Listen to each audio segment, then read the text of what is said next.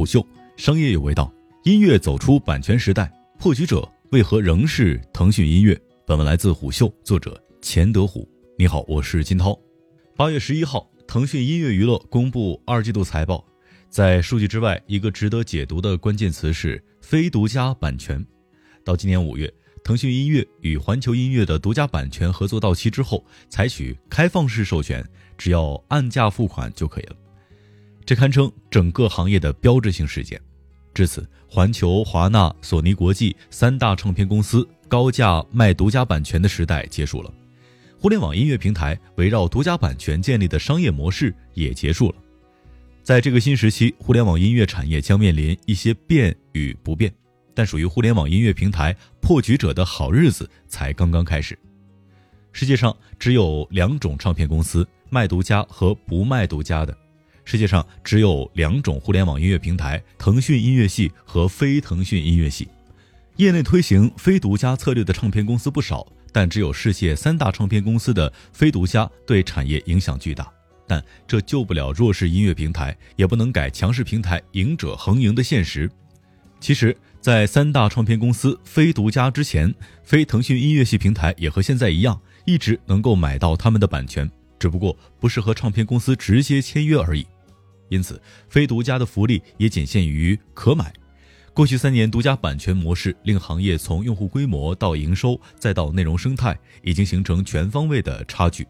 腾讯音乐旗下平台已经完成全面领先的战略布局，腾讯音乐的优势也很难因为三大唱片公司的非独家而消失。此前，为了获得大唱片公司的独家版权，腾讯音乐也要付出不菲的代价。现在，腾讯音乐反而更加从容。从公开信息来看，其解放出来的购买力不仅可以加力支持原创音乐人，更可以探索如长音频、TME Live、超现场演出等更多创新业务。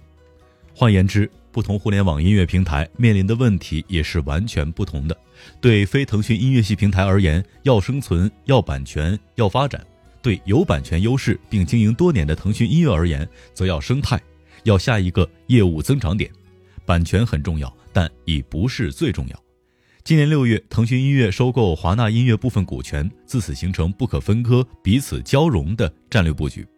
这种战略格局不仅代表了对版权价值的真正认可，更可通过深度的商业战略合作关系，在共同推动产业发展以及为用户提供更大价值的方面带来更大的想象力，自然也将获得更加优厚的合约条件。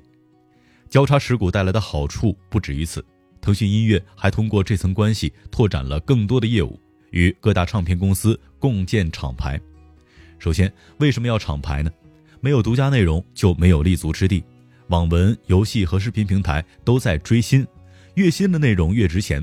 音乐平台却在练旧，越旧的曲库越值钱。但音乐不能停留于练旧，音乐产业追新也是大势所趋，也是走出独家曲库依赖的关键。其次，谁又有资格玩呢？大唱片公司选择合作对象无外乎这几个标准：互联网音乐平台的产业生态是否足够完整，行业与用户影响力是否足够大，生产的优秀内容是否能够顺利破圈。腾讯音乐满足了唱片公司的所有期望，越来越多的唱片公司在向腾讯音乐伸出内容共创的橄榄枝。最后，同行都在推厂牌。而腾讯音乐为什么选择共建而非独建模式呢？国际级别的唱片公司有成熟的艺人挖掘、培养和宣推体系，互联网音乐公司与之合作，有利于快速习得其宝贵经验。总之，争夺版权与构建生态已经是两个维度的竞争。三年以来，中国互联网音乐市场发生了巨大的变化，阿里音乐系和阿里星球转型因失利而被雪藏。阿里大文娱也没有了虾米音乐的影子，百度音乐改名为千千音乐，从此低调。百度和阿里又先后投资网易云音乐，通过音乐社交娱乐，腾讯音乐夯实了新的业务增长点。而在这场竞逐当中，得益于提前布局和对音乐市场的理解，使得腾讯音乐始终领先同行数个身位。这是头部公司的格局。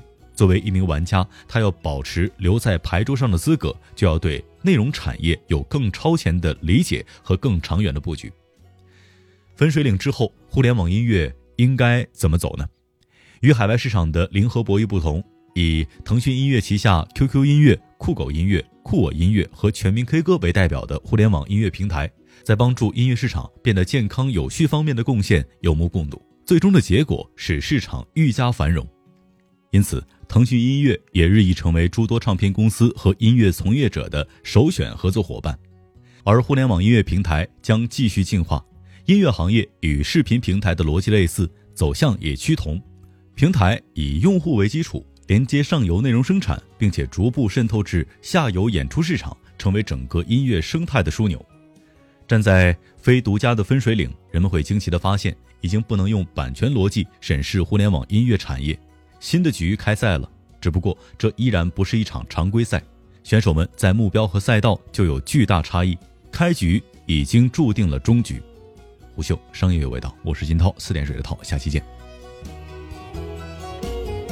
虎嗅商业有味道，本节目由喜马拉雅、虎嗅网联合制作播出，欢迎下载虎嗅 APP，关注虎嗅公众号，查看音频文字版。